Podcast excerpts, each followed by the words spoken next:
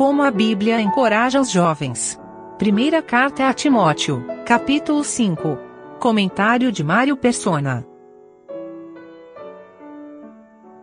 Uma palavra de grande encorajamento aqui para Timóteo é o que Paulo fala no versículo 12. Ninguém despreze a tua mocidade. Eu acho que isso é encorajamento para os jovens também. Nós sabemos que muitos jovens às vezes ficam relutantes em saber se eles podem participar das reuniões, dando um hino ou fazendo uma oração, ou às vezes lendo uma palavra, ou trazendo até um comentário da palavra. E Paulo deixa muito claro aqui: ninguém despreze a tua mocidade. É claro que haviam ah, alguns pré-requisitos que ele também expõe aqui, no versículo 12 mesmo do capítulo 4 de 1 Timóteo, ser o exemplo dos fiéis na palavra, no trato, no amor, no espírito, na fé, na pureza.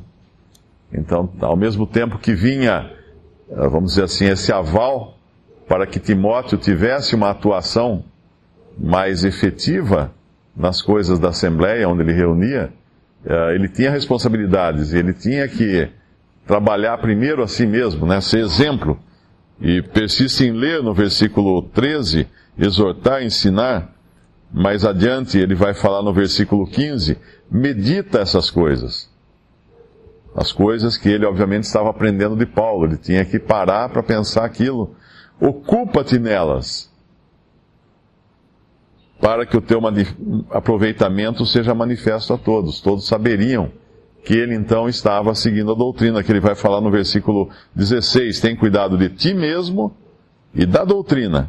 Persevera nessas coisas, uh, porque fazendo isso te salvarás não a ti mesmo, como aos que te ouvem. O irmão já explicou na semana passada que esse salvar não é a salvação eterna, mas é manter outros, a ele próprio e a outros, a salvo de pecados e contaminações e erros e má doutrina e coisas desse tipo. E aí o capítulo 5 começa dando uma, uma ordem que, uh, infelizmente, às vezes a gente lê ela pela metade, né? Nós somos mais propensos a, a ler assim, no versículo 1. Não repreendas os anciãos. Mas não é isso que está dizendo aqui. Para ele dar essa ordem, é para mostrar que os anciãos também eram passíveis de serem repreendidos. O que ele está dizendo é o modo como, não, é? não repreendas asperamente os anciãos, mas admoesta-os como a paz, aos, aos mancebos, aos jovens, como irmãos, as mulheres idosas, como a mães, as moças, como irmãs, em toda a pureza. Então todos nós somos, estamos sujeitos a admoestações, estamos sujeitos a, a repreensões quando agimos mal. Uh, independente da, de quantos anos a pessoa tenha de, de convertida, ou da, da posição que eventualmente ocupe entre os irmãos, do respeito que detém entre os irmãos, todos nós, quando pecamos, quando erramos, podemos ser repreendidos. Não asperamente, né? É o modo como que está falando aqui. E mais adiante ele vai reforçar um pouco isso no versículo 17 em diante, ele vai falar dos presbíteros, que também é um sinônimo para anciãos. E o versículo 19, não aceites acusação contra o presbítero, senão com duas ou três testemunhas. Aos que pecarem, aos, que, aos presbíteros que pecarem, aos anciãos que pecarem, repreende-os na presença de todos, para que também os outros tenham temor. Infelizmente, essa, essa ordem, ela é bastante negligenciada dentro da cristandade. Nós uh, sabemos que nas religiões cristãs, uh, existem homens que tomam a posição, às vezes sem, sem base bíblica até, de, de serem responsáveis por uma congregação. E é muito comum, tanto nas, na, na religião católica como protestante, quando alguns desses homens caem em pecado, uh, primeiro eles são colocados numa posição onde eles são feitos como que impermeáveis a qualquer crítica ou qualquer julgamento. Ao contrário do que fala em 1 Coríntios 14. Falem dois ou três profetas e os outros julguem. Dentro de um sistema religioso, ninguém teria coragem de se levantar, porque tem um homem lá na frente e ele falar alguma má doutrina, ninguém teria coragem de se levantar e falar assim: olha, irmão, você falou uma coisa errada, porque isso na Bíblia não é assim, assim, assim. Uh, nem, nem se ousaria fazer isso. Seria, dentro do conceito das religiões, seria um, uma falta de respeito para com aquele que é considerado o, o líder ali daquela congregação. E é muito comum quando algum peca, algum pecado grave, uh, seja ele chamado de pastor nas iluminações protestantes, seja ele chamado de padre nas religiões católicas, uh, o que é feito com esses líderes quando pecam é mudar de cidade. Eles pegam então a direção da, da organização religiosa, fica sabendo que ele cometeu algum, algum pecado grave, alguma coisa ilícita. Uh, é muito comum isso acontecer na, na, no catolicismo, em caso de pedofilia. O que eles fazem? Abafam, pega a pessoa, muda para uma cidade que ninguém conheça e dá uma congregação para ele dirigir lá. E com isso o testemunho cristão vai cada vez mais sendo destruído por essa falta de julgamento e por essa falta de repreensão. E principalmente a repreensão feita uh, na presença de todos, né, que fala aqui no, no versículo 21, uh, ah, falando nesse caso uh, a respeito dos, dos presbíteros ou dos anciãos. Quando nós lemos essa passagem, nós podemos às vezes fazer uma leitura rápida e falar, bom, isso aqui então é para as viúvas, então não é comigo, não tenho nenhuma nada para aprender aqui, né? A não ser a questão de como administrar isso junto com os irmãos na Assembleia. Mas a própria passagem fala de tantas coisas que são importantes para o cristão individualmente, começando dessa que o irmão já citou, que é a piedade na própria família, né? O cuidado que cada um tem que ter com os da própria família, porque se não tem se nós temos em casa uma pessoa desamparada, uma pessoa que não estamos dando assistência, e ainda assim estamos professando que somos crentes no Senhor Jesus Cristo, o que ele fala aqui é uh, que é pior que o infiel, pior que o incrédulo, no versículo 8. Mas se alguém não tem cuidado dos seus, e principalmente dos da sua família, negou a fé e é pior do que o infiel. A nossa primeira preocupação, primeira, uh, primeiro cuidado é com os da família. Existem muitos, muitos cristãos que às vezes saem pelo mundo, né? Não, vou estou na obra, vou pregar o evangelho, e larga a família passando fome, larga os filhos desamparados, e acha que está então fazendo a obra de Deus. Não, ele não está fazendo a obra de Deus se antes ele não tiver provido para sua família. Ele tem que primeiro se ele tava, quer fazer a obra de Deus, ótimo, mas primeiro ele tem que prover para sua família. Isso é uma ordem que é colocada aqui na própria palavra. Uma, outras coisas, o, o versículo 6, por exemplo, quando fala da viúva que vive em deleites, vivendo está morta, uh, será que isso vale só para a viúva? O que é uma viúva que vive em deleites e vivendo está morta? É uma pessoa, qualquer que seja, o crente, cujo único objetivo na vida são os deleites, são as diversões, são as, os prazeres dessa vida. Essas são as coisas que são importantes para ele. E o que ele fala aqui de uma pessoa para quem os deleites, as coisas, os prazeres dessa vida são, são as coisas mais importantes, está morta. Está morta. Ela pode estar viva para as coisas desse mundo, mas está morta para as coisas espirituais. Não vai levar proveito algum disso dentro da, da, das coisas espirituais.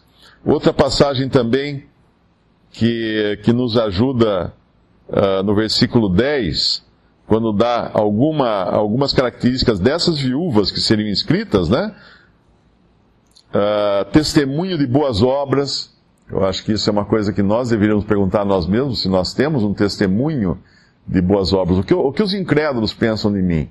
o que os incrédulos pensam das minhas atitudes, da minha maneira de andar, se criou os filhos, se exercitou hospitalidade. Hospitalidade é uma das coisas que fazem parte da vida do cristão, ser hospitaleiro. Inclusive lá em, em, em Hebreus, quando fala de adoração, versículo em Hebreus 13, e logo em seguida, que ele fala de louvor, Hebreus 13, versículo 15, portanto ofereçamos sempre por ele, por Cristo, a Deus, sacrifício de louvor, isto é, o fruto dos lábios que confessam o seu nome, e não vos esqueçais da beneficência e comunicação, porque com tais sacrifícios Deus se agrada. Que beneficência? É benefício a outros, a terceiros.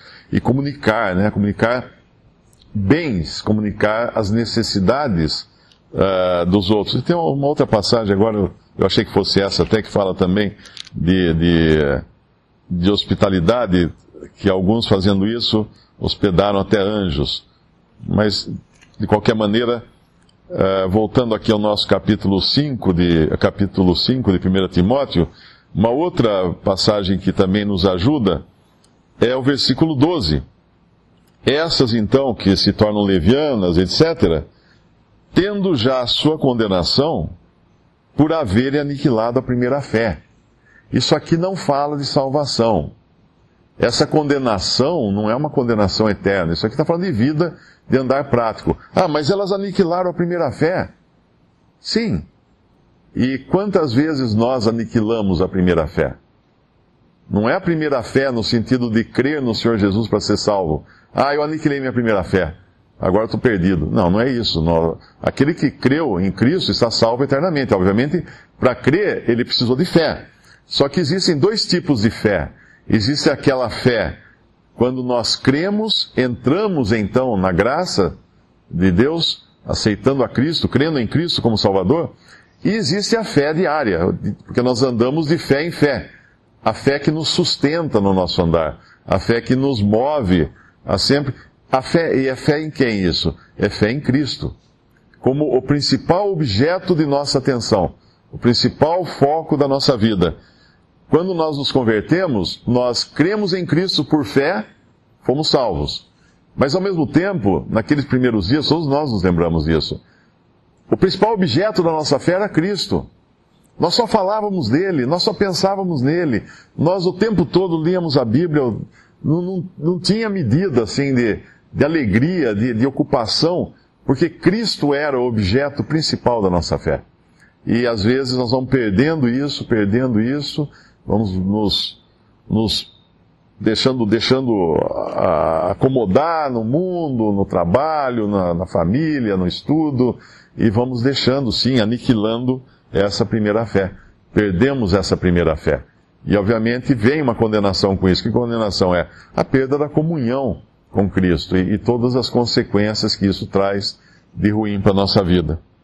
Ah, o 13, 1 e 2 que fala: Permaneça a caridade e o amor fraternal não vos esqueçais da hospitalidade, porque por ela alguns, não sabendo, hospedaram anjos.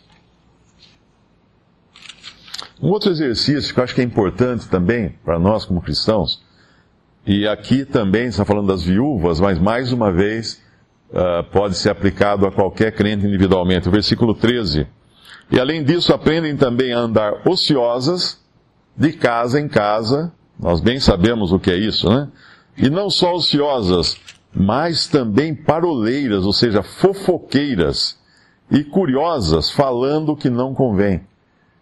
Esse tipo de, de, de, atitude nunca deveria ser encontrado em nós cristãos, né, em, em qualquer crente. Uh, curiosidade pela vida alheia, ah, o que aconteceu? Ah, é, foi isso, tal. E, e aí divulgar uh, erros ou, ou problemas da pessoa antes de ir lá falar com a própria pessoa, fiquei sabendo de algo de alguém, ao invés de eu abrir o meu travesseiro de plumas e espalhar o vento, e nunca mais eu vou conseguir recolher aquelas plumas, eu devo ir falar com esse irmão ou com essa irmã e falar, olha, é verdade isso, é assim, é assim, precisa tratar isso, precisa resolver isso, ao invés de ir para um, para outro, para outro, para outro, e de repente a pessoa, às vezes nem sabe o que está acontecendo, né?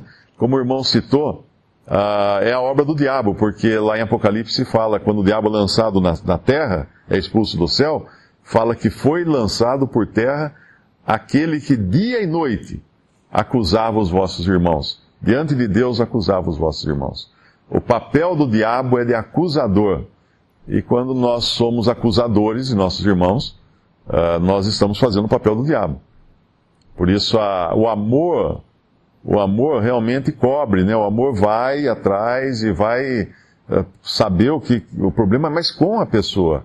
Uh, vai tratar da ovelha, não vai simplesmente espalhar uma má reputação para todos os cantos, né? E essa é uma passagem muito forte para nós. Uh, falando aqui das viúvas, mas cabe qualquer um, uh, ansiosas de casa em casa, não só ansiosas, mas também fofoqueiras, que é a palavra que a gente usa mais hoje, ao invés de paroleiras, né, que é uma palavra mais antiga, mas hoje seria fofoqueiras e curiosas, aquela que quer sempre saber da vida dos outros, falando o que não convém.